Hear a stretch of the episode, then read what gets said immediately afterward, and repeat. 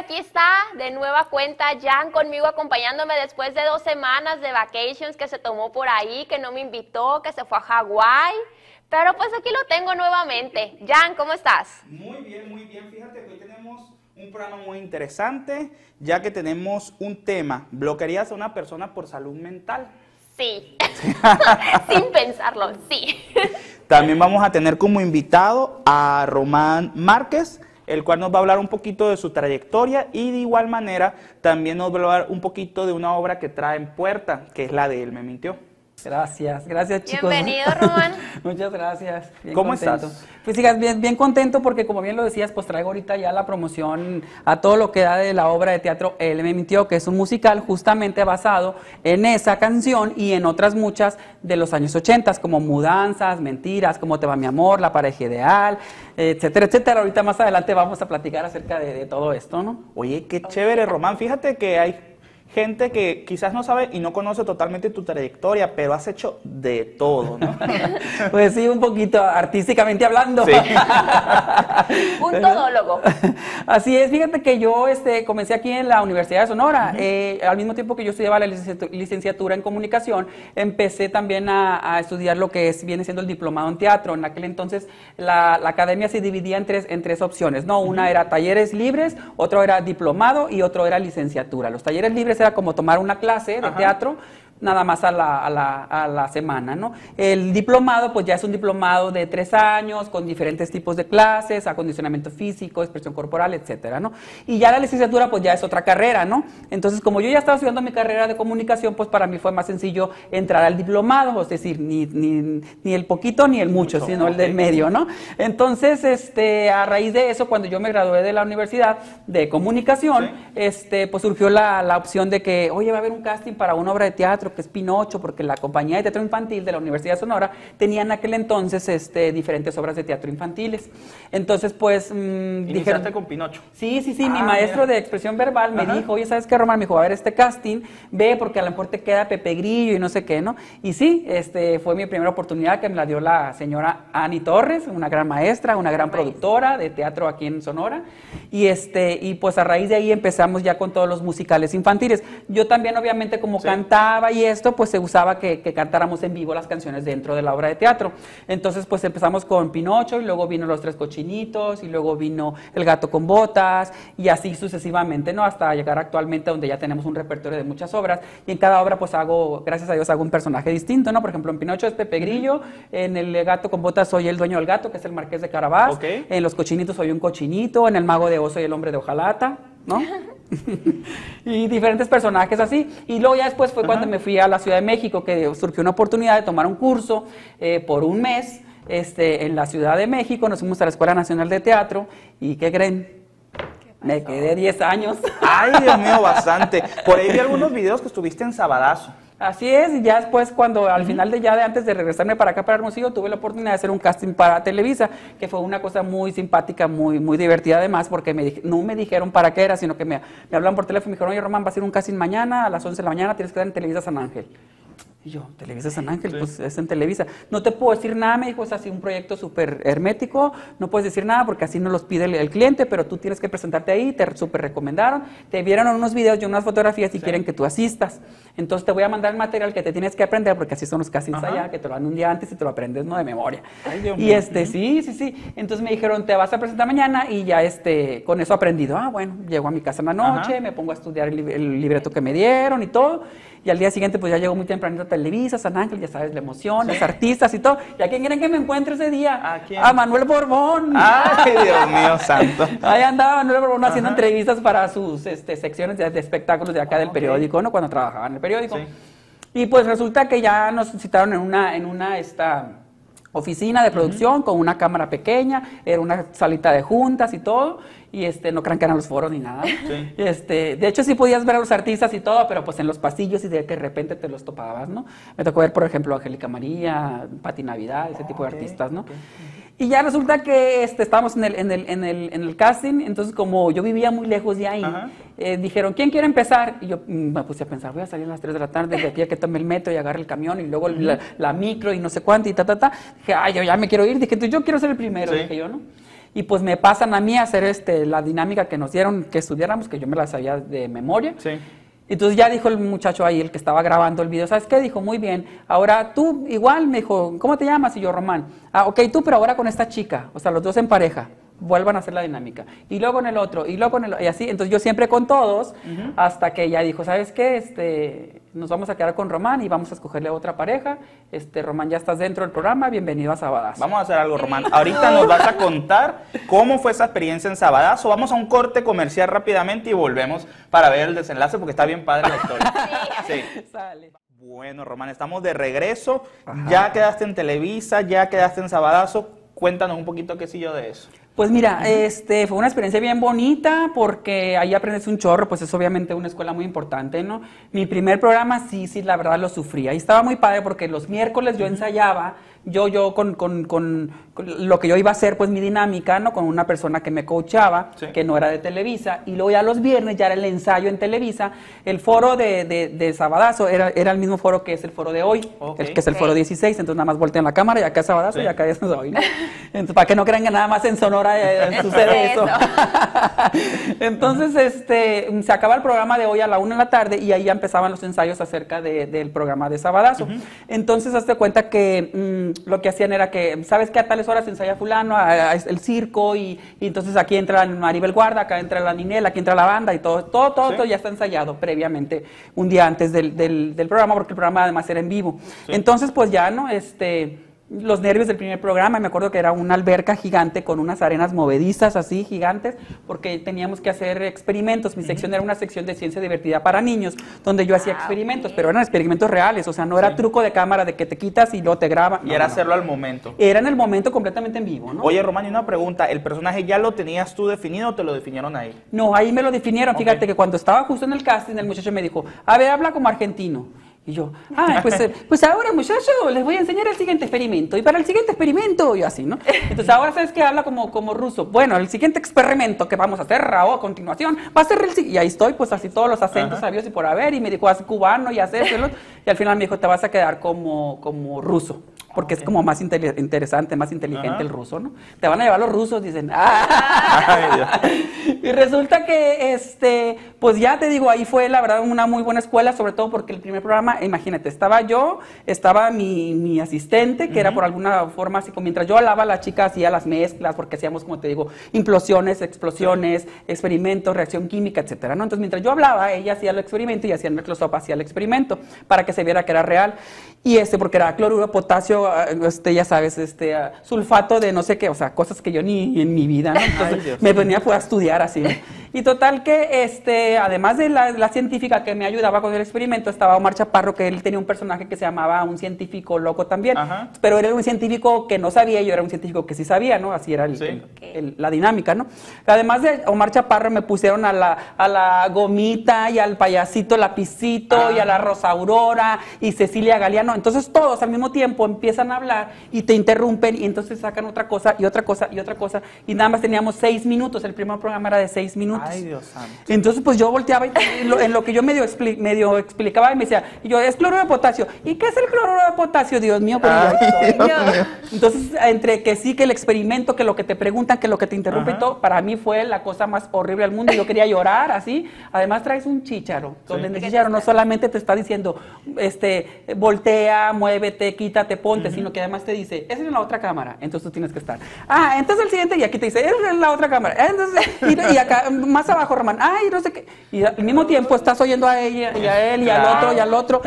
Y yo me quería volver loco así, la cabeza, ya sabes. Digo, el, programa, el primer programa lo pueden ver en YouTube, ahí está. no, pues no estuvo tan peor, la verdad. Ya cuando lo ves completo, pues la verdad es que no. Buscan ahí Profesor Chiflado Sabadazo y ahí va a salir, ¿no? Pero la verdad, muy divertido, muy padre, eso sí, yo que tuve con, con, el productor, o sea, híjole, muy buena amistad, me trataban súper bien, nos daban nuestro desayuno de torta de tamal, ya sabes, en el camerino. muy padre, ¿no? Llegabas y te asignaban tu camerino y te daban tu desayunito y ya te decían, Natalia, ahora vengo por ti para irte a maquillaje. Y en maquillaje, pues ya convivíamos yo, por ejemplo, con Omar Chaparro, con Cecilia Galano, que era con los que yo más me llevaba, con Laura allí no tanto, ¿sí? La verdad. Y con Rosa Aurora, pues me era muy poquito las veces que me ponían con ella, porque como ella era de comedia, normalmente no me la ponían tanto, pues para que no fuera comedia con comedia, ¿no? Sí, claro. Entonces, este, para mezclar un poquito, ¿no? Y los payasitos divinos, lo- la mamá de los payasitos siempre estaba con ellos ahí en el foro. La señora era una divinura, me adoraba. Besos si te me está viendo la señora. la, la mamá de gomita de lapicito y de lapicín, porque ahora, cuando ya se acababa el programa, casi a lo último, sí, eran tres, tres payasitos, no solamente dos. Pero te digo, sí, sí, muy buena escuela. En una ocasión, fíjate, me tocó encontrarme en el aeropuerto con Omar Chaparro. Entonces, esta, esta- esta anécdota está muy padre. Sí. Entonces, ya este, estamos él y yo platicando en el aeropuerto, sí, que no sé qué, que va- voy para Hermosillo, y no, que yo voy a Monterrey, me dijo, era una Navidad, iba a ser Navidad, entonces ya, ya iba para su casa, ¿no? Y resulta que llegan unas niñas y le dicen, oye, Omar, ¿nos, nos puedes dar un autógrafo? Yo dije, ay, qué latosas, qué flojera, pobrecito, Ajá. todo el tiempo le están pidiendo autógrafo. Y dice Omar, sí, claro, y dicen las niñas, pero no traemos pluma. Ay, Ah. Dios. Y yo dije, o sea, en ese momento yo las ahorco, ¿sabes cómo? ¿Y sabes qué hizo Ma? Les dijo, ok, un momentito, volteó para atrás, señor, ¿trae un pluma? Sí, dijo él, sacó la pluma y les dio el autógrafo. Y yo me quedé con la boca abierta. Ay, Dios mío, Roma, vamos a hacer algo. Ahorita volvemos porque tenemos otro corte comercial. tenemos muchos comerciales por aquí. Va. Ahí te regresamos. Hay mucho que vender. Sí. Bueno, estamos nuevamente de regreso por aquí. Nos estabas contando la anécdota del aeropuerto. Así es, fíjate, entonces te digo, con eso que hizo Omar Chaparro, de él mismo pedir una, pluma para Claro. dar el autógrafo, pues te cae a la boca cualquier artistita que queramos ser artista, porque la verdad es que pues uno se debe al público. Pues Sí. yo en ese momento, te lo juro y soy sincero, yo pensé, o sea, qué latosas, qué flojera, ¿no? Por ejemplo, me tocó ver en algún restaurante en alguna ocasión allá en la Ciudad de México, en la Condesa, por ejemplo, ver a José José Sí. comiendo así, con la cuchara en la boca y la gente pidiendo autógrafos. Y yo decía, o sea, qué grosera la gente, Sí, pues claro. no lo dejan comer. El señor decía, un momentito, terminaba de comer, se daba la cucharada y decía, ah, ok, la foto. Entonces, de ahí aprendes mucho porque es una gran escuela, Claro. porque ellos son artistas de verdad y a eso se han dedicado toda su vida, pues. Y uno cuando apenas está empezando, cuando apenas está probando esas, esas cositas de, de la fama, Sí. por decirlo de alguna forma, pues tiene que aprender, tiene que agarrar la onda, ¿no? Tienes que de verdad adecuarte y saber y estar con los pies en la tierra pensando que a eso te dedicas, pues te debes al público y el público no sabe de, hor- de horario, de si estás ocupado, Si estás feliz, si estás contento. pipí, si- no, si estás nada. La gente quiere su autógrafo y quiere su foto y pues es y su que, ¿no? y que gracias a ellos estás, o sea, y están en el lugar en el que están, pues. Totalmente. Pero sí, sí hay artistas en los cuales, o sea, no les pides un autógrafo ahorita o se ya ves que se volvió muy famoso un video de Maluma que se estaba burlando de una fan. Sí. O de Abril Lavigne que se tomaba la foto a un metro de distancia sin pandemia, ¿no? A un metro de distancia y te la cobraba carísima. Oye, Román, después de lo de, te- de lo de Televisa, ¿qué sigue? ¿Sigues en la tele? ¿Qué paso da después de eso? Mira, después de, de, de Sabadazo, lo que yo hice fue que eh, a- en, ese, mo- en ese momento yo ya tenía diferentes obras de teatro en las que yo participaba en la Ciudad de México, que eran obras de teatro musicales, ¿no? Cuando yo estaba, tenía como dos años apenas en la ciudad, de repente andaba yo en el metro Insurgentes y todo, ahí después es una rosa, ya sabes, la fiesta y todo, y ya voy a mi casa, me subo al metro y me dan un papelito, y en el papelito decía, Escuela de Teatro Musical. Arte estudio, me acuerdo Ajá. perfecto. Yo dije, ay, mañana voy a marcar. Y ya veo con los maestros, dije yo, ay, este lo conozco y este también, así. Porque hay muchas obras de teatro eh, donde cuando te dan tu programita, que ves que Ajá. vienen los nombres, las fotografías de los artistas y todo. Entonces me sonaba, entonces llego a mi casa y ya veo que este es de aquí, de la otra obra, y de José el Soñador, y de Los Miserables, y de un chorro de obras musicales muy importantes.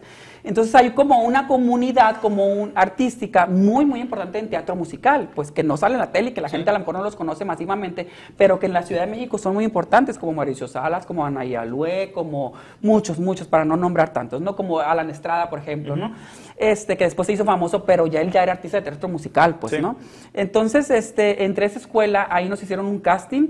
Y, este, y en ese casting te decían, pues tu beca es del 10%, tu beca es el 30%, tu be- dependiendo de tus aptitudes artísticas. Yo tenía la beca más grande, gracias a Dios. Ajá. O sea, algo vieron en mí los maestros. Les mando un besote también porque me trataron así súper bien. Era mi otra familia, pues era Sí, mi claro. familia en México, ¿no? Entonces, este, ahí tomamos clases de jazz, de ballet, de actuación, expresión corporal, canto. Bueno, era todo el día. Yo entraba a las 3 de la tarde y salía a las 10 de la noche.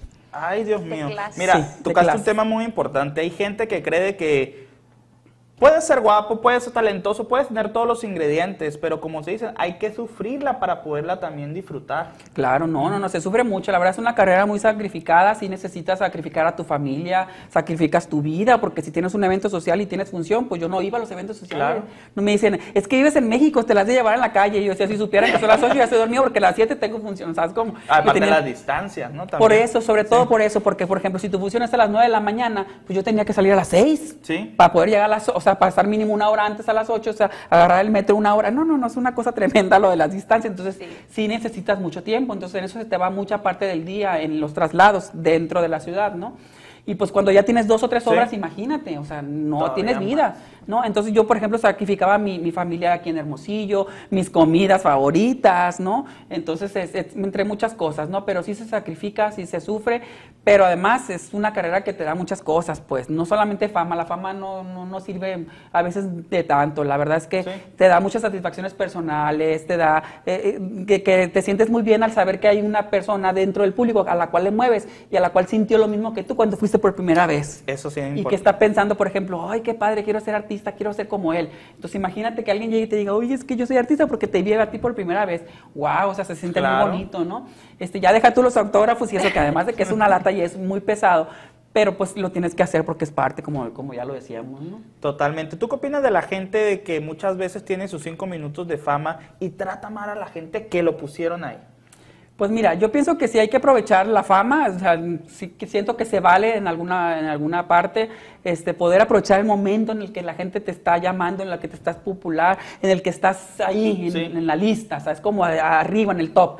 Pero sí siento que no se vale ser grosero, siento que no se vale este, tratar mal a la gente Creo porque que, poner, después... creo que poner el límite es lo importante, ¿no? Exacto. Decirle, ¿sabes qué? Si doy el autógrafo, más déjame, termino de comer, deja descanso. Sí, sí, Saberlos sí. manejar. Sí, sí, sí, eso sobre todo es muy importante, ¿no? Saber manejar el momento, porque a lo mejor tú puedes estar en un muy mal momento, pero a lo mejor la persona No para, tiene la culpa en ni cuanto sabe. te ve en ese momento, para él eres algo muy importante y le está sucediendo en su vida algo muy importante, o sea, todo lo contrario que a ti, Sí. pues, ¿no?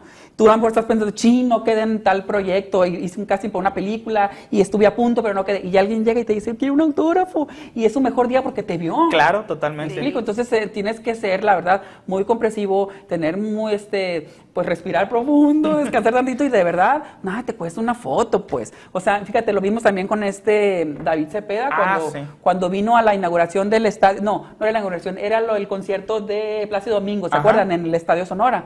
Era un chorro de gente, el concierto no empezaba y más de dos horas dando fotos y autógrafos. En ningún momento le dijo a ninguna persona que Que no, sí es cierto. y él no venía a dar autógrafos, él venía a ver el concierto igual que tú, igual que yo, igual que todos, ¿no? Y sin embargo, dio todas las fotos, dio todos los autógrafos, a todas las muchachas las besuqueó, a todo el mundo los abrazó, o sea, porque a eso se dedica, pues es parte de su trabajo. Oye, ahorita que estamos hablando del tema de las personas, tenemos un tema muy importante cual vamos a discutir en el siguiente segmento. Si bloquearías a alguien por paz mental. Para que te la vayas pensando, vamos nuevamente a nuestros comerciales y regresamos. Órale.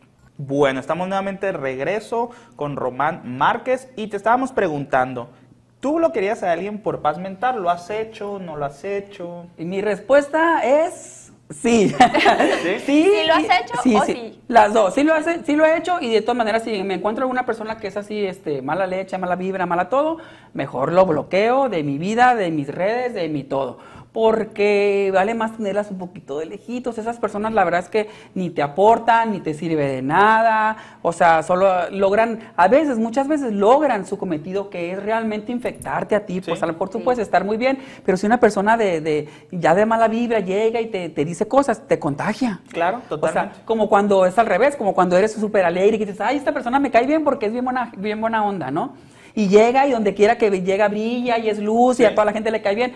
Así pasa también con la gente mm, que es mala vibra. Pues entonces, ¿para qué vas a estar cerca de una persona que realmente lo que te está aportando no te sirve? Y fíjate que muchas veces, Román, la gente dice, es que es inmaduro bloquear a las personas. Yo creo que no es inmaduro, como dices tú, a veces el bloqueo te ayuda también a no verla, a que no esté en tu círculo, porque te contamina. ¿A ti te ha tocado bloquear gente, Andy? Más que nada es amor propio, o sea, cuidarse uno mismo y alejarse, como dice Romano, o sea, de todas esas personas negativas que lo único que hacen, o sea, es como si fuéramos una manzana y estaba una manzana podrida. ¿Qué pasa? Nos contagia a todos, o sea, entonces, de alguna manera, no es inmadurez, simplemente es amor propio, cuidarse uno mismo, su energía. Sí. Para eh, tener o mantenerse eh, lejos a esas personas. Sea quien sea, familiar, amigo, pareja, ¿no? Porque eso también es muy importante. Hay veces de que no bloqueamos a las personas porque es una tía, porque es una prima o hasta una hermana. Sí, sí, sí, fíjate que en el caso de la familia sí es un poquito más difícil. Sí. Sin embargo... Porque te bloqueo y te veo en Navidad. sí. En la quinceañera. Sí. ¿No? Pero sí, sí es un poquito más difícil porque pues es tu familia y como quiera que sea hay un lazo sanguíneo. Sin embargo, si la persona, eh, aunque sea tu familiar, es una persona tóxica, mejor aléjate, mejor. Entonces digo, yo, yo sí lo he hecho no tanto con un familiar, sinceramente, Sí. no es porque mi familia sea toda buena gente, ¿verdad? Pero, pero no tanto con un familiar, pero sí con amigos, ¿no? Me ha tocado, por ejemplo, personas con las cuales yo he convivido y que tengo mucha amistad o Sí. muchos años y de repente la gente cambia. Y ni modo, y cambias tú también. Entonces, pues llega el momento en que sabes que, pues mejor de lejitos, sí te aprecio, que nos, nos quedamos con, con las buenas cosas que nos pasaron Claro. juntos, como amistad, como en todos estos años, pero es lo mejor, es lo más sano, o sea, separarte, alejarte, aunque sea por un tiempo, porque igual ya después de unos meses, por ejemplo, Sí. ya puedes volver y a lo mejor esa persona también ya modificó su conducta, ya cambió, ya sabe que, que- que estuvo fallando en ciertos puntos y a lo mejor ya lo quiere eh, remediar, Eh, se vale también, o sea, se vale porque muchos también somos tóxicos y a lo mejor no lo sabemos, ¿eh? O sea, eso también es otra, es otra Y cuestión. fíjate, otra cosa que pasa muy seguido, ¿no? O sea, a nosotros nos echan los tóx- es que decimos que son tóxicos, pero sí hacen las víctimas. Ah, o eso sí. sea, es otra cosa también. O sea, son los tóxicos ellos, pero se hacen las víctimas. Es que tú, es que tú. En mi, en mi país tiene un dicho, tras de ladrón, bufón. O sea, aparte de que la embarras, para no decir la palabra, todavía te vienen y te quejas, ¿no? Sí. Pues así está, la verdad es que es un tema complicado, sinceramente, pero yo siento que es lo más sano, eh, la verdad. A ver, la encuesta rápida aquí. ¿Hace cuánto fue la última vez que bloqueaban a una persona por paz mental? Yo hace dos meses. Yo creo que Amigo. yo, yo el año pasado también a una, antepasado o antepasado, el pasado, no, el antepasado fue, sí, antepasado porque el pasado fue el COVID, Ajá. entonces este, el antepasado 2019. Borré también a un amigo, uno de mis mejores amigos. Por si me está viendo. Este, y este, no, pero él sabe que, o sea, yo así le hablé y le dije, oye, te voy a borrar de mis redes porque es lo mejor Claro. para ti y para mí. Para evitar totalmente. Sí, para evitarnos estos pleitos, le dije yo, pues la verdad prefiero así más mejor de lejitos. y este, y, y sí, sí, sí, sí, la verdad sí se quejó un poquito de que yo lo haya borrado y todo, porque es, para mucha gente es muy importante pues la red. Claro. Pero a mí la verdad es que si me borran, me eliminan, pues mejor. No, y te digo no, algo, no Rom- mejor, sino que, Sí. ¿sabes? Sí, cómo? y algo que te iba a mencionar. Y lo malo ahorita, Román, yo creo que lo bloqueamos de Facebook, que bloquearlo de Instagram, TikTok, Snapchat, De WhatsApp, todo. de todas partes. Pues sí, es un bloqueadero. Sí. Y aún así gente que aparece, lo bloqueas de todas partes y salen el, empiezan a usar los famosos Ay, mensajitos de texto. no. Ajá, sí. Yo Aún no- tienes una opción que es el Sí, mensaje de de Sí, texto. correos electrónicos ahí.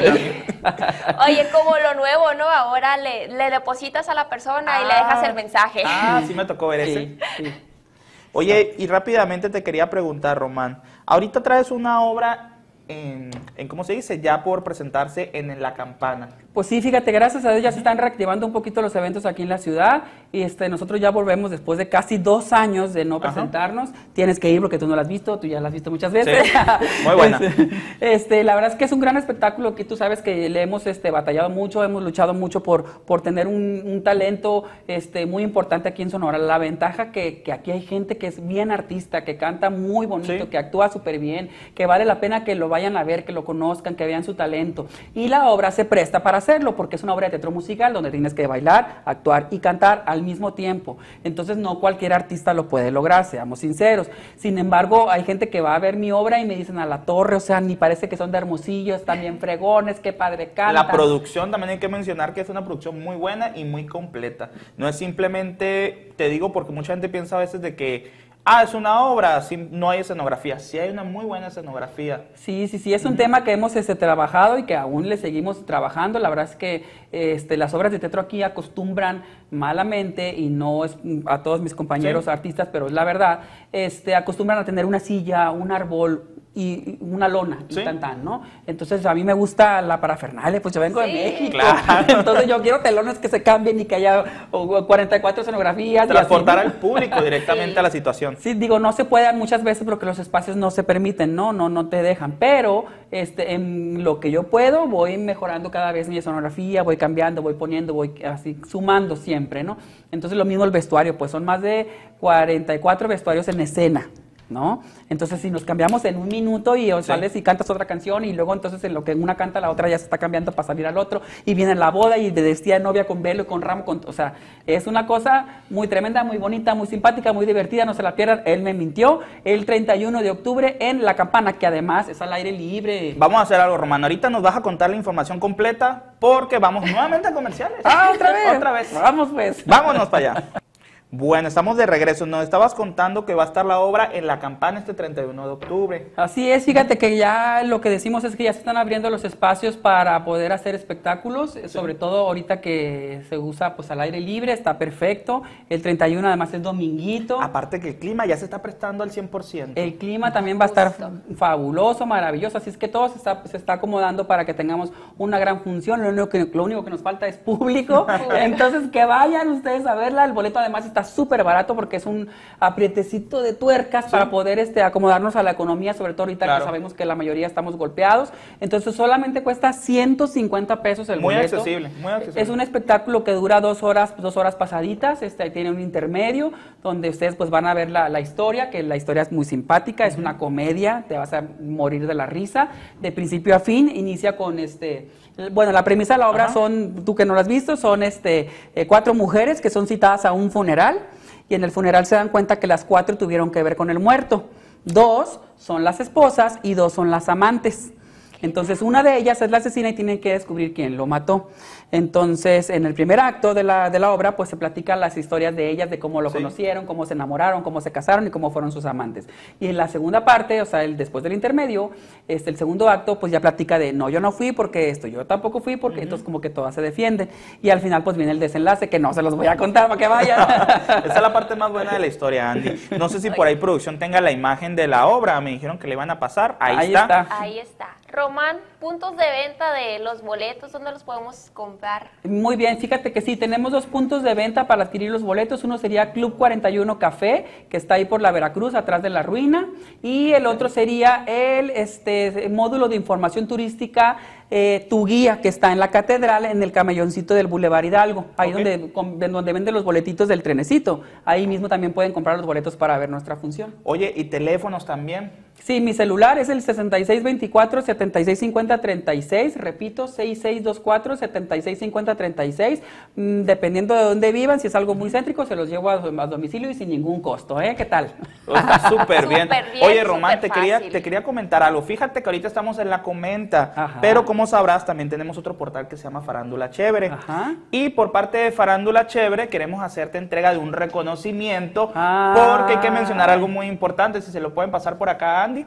Esto, pues Conchita es un personaje que ha dado mucha alegría al público sonorense y queremos hacerte pues entrega este reconocimiento. Híjole chicos, muchas gracias, qué bonito, qué padre. Es bien bonito cuando uno como artista pues recibe reconocimiento no solamente este por su trabajo, sino sobre todo por lo que tú dices, pues que uno a lo que se dedica es a llevar alegría a la gente, Exactamente. Este, transformarnos en un personaje, a través de ese personaje lo puedes lograr. Entonces, pues siento que ya, ya cumplí mi cometido, porque sí, este, el recibir este reconocimiento de su parte, de verdad, muchísimas gracias amigo. Gracias Andy de verdad también este, por, por invitarme aquí a su programa, por darme el espacio, a la Toñis que me dijo, tienes que ir a la comenta. Entonces pues le dije, sí, sí, amiga, sí voy a ir. Y, este, y sobre todo pues que nos, que nos apoyan con, con la venta de los boletos. Tú no sabes, Andy, pero cuando yo iniciaba con la obra, que fue hace seis años, el Jan en su casa me hacía los videos y ahí andábamos. Ahí estábamos a la carrera, sí. sí, para poder promocionarlos. Entonces, desde ese entonces yo ya recibía su apoyo, la verdad se lo agradezco y lo hago público también, este, porque siempre, siempre me ha apoyado con, con el espectáculo, con Él me mintió, este, y pues sobre todo con, con otros espectáculos que hemos tenido también en el, dentro de la carrera aquí en, Sonora, ¿no? Bueno, Román, esto, Conchita viene arrasando, porque también Conchita hace poco perteneció a un programa. Sí. Hay, que, hay, que, recordarlo. Sí, sí, sí. Mi hermana gemela, María Conchita, estuvo en un programa que se llama La Rocola. Sí. Este, y pues ahí estuvo. no, ahí estuvo un tiempo, estuvo casi todo el año de la pandemia. La verdad es que también los chicos le dieron la oportunidad, que estoy hablando de Gerardo Fava y este y el Roco, eh, Miguel Ángel Apodaca. Y entonces hace cuenta que. Mm, pues tenía como una dinámica ahí también así muy cómica, muy divertida, muy padre el programa también y actualmente pues les va muy bien, muy exitosos. Oye, aquí aprovechando, ¿no has pensado quizás darle un, un ya me enredé poquito con lo que iba a decir, pero quizás una obra para Conchita, porque veo que es un personaje muy sobresaliente de la obra Él me mintió. Fíjate que andamos trabajando en un monólogo. En un monólogo, este, pues obviamente eso sería mucho más fácil de, de interpretar, Sí, claro. porque pues tú solito te diriges, tú solito actúas, pero pues me voy a asesorar obviamente con una persona pues que, que realmente sabe de monólogos, como es el señor este Cuthberto López, un gran maestro, que recuer- si recuerdan es el que escribió La novia de rancho. novia de Sí. rancho. ¿no? Un monólogo muy importante aquí en Sonora. Inclusive, fíjense, ¿saben dónde yo vi por primera vez la novia de rancho? En el Teatro Chola de la Ciudad de México. ¿eh? Ay, ¿Qué tal? Imagínate. ¿Qué tal? Para que vean que es muy internacional. Sí. Oye, también hay que comentarte que estamos regalando boletos, tanto en la página de la Comenta como Farándula Chere para que participen. Sí, sí, sí, tenemos boletos para que, para que vayan a ver el Me Mintió, cortesía pues de un servidor de la compañía Tercera Llamada, que es la compañía que nosotros tenemos de teatro musical, y de verdad pues para que nos sigan apoyando, que sigan compartiendo el flyer, si no van a ir está bien, nada más denle compartir al flyer y con eso nos ayudan, ¿eh? Y, este, y si sí van a ir pues pueden ganarse los boletos, ¿no? Claro, tienen bastantes oportunidades. Así es. Ay, Román, Román, Román, qué rápido pasa el tiempo, ¿no? ¿Ya nos vamos o qué onda? Ya vamos a comerciales. y- Oigan, nos faltó un cafecito aquí en la comenta, chamacos. qué Fíjate que bárbaro, sí, ¿eh? ¿Verdad? Ya vamos a comerciales, pero bueno, vamos a despedirte. ¿En qué Muchas redes gracias. sociales te pueden encontrar? Sí, mira, a mí me pueden encontrar, bueno, está la red social de Instagram de Tercera Llamada. Van a ver ahorita, por ejemplo, que tiene fotos de Mamá Mía, el musical, porque era lo que estábamos montando antes de la pandemia. Estamos Sí. en pausa, obviamente, para el 2022, con el favor de Dios. Vamos a tener ese espectáculo, Mamá Mía, el musical. Este, ahí van a ver también fotos de Él me mintió. Y este, y pues nada, comprar los boletos para, para la función del 31 de octubre en La Campana a las 7 de la tarde. Y que disfruten mucho el espectáculo, las mejores canciones de los años 80. Además, vamos a hablar de los este, lugares que había antes, como el Casino de la Comisión Federal, como, no sé si has oído hablar del Eterno Enamorado, por ejemplo, Andy, tú que eres más, más chica, este, y cosas, los teléfonos de disco, los cassettes, los discos completos de acetato, todas esas cosas que había antes en los años 80, que son donde, en la época donde se, se lleva a cabo la obra, y sobre todo los vestuarios, tienes que ver los vestidos de novia de tus tías. O sea que Muy no, bien. no los podemos perder. No, no se lo pueden perder, se van a divertir muchísimo, se la van a pasar muy bien, van a cantar, van a recordar qué más quieren. Y además en la campana pues se pueden echar un drink, pueden pasarla a gusto. De verdad los esperamos a todos. Y muchas gracias por la oportunidad, muchas gracias por el espacio. Este, la verdad estoy bien contento y gracias por mi reconocimiento, qué emoción. Gracias.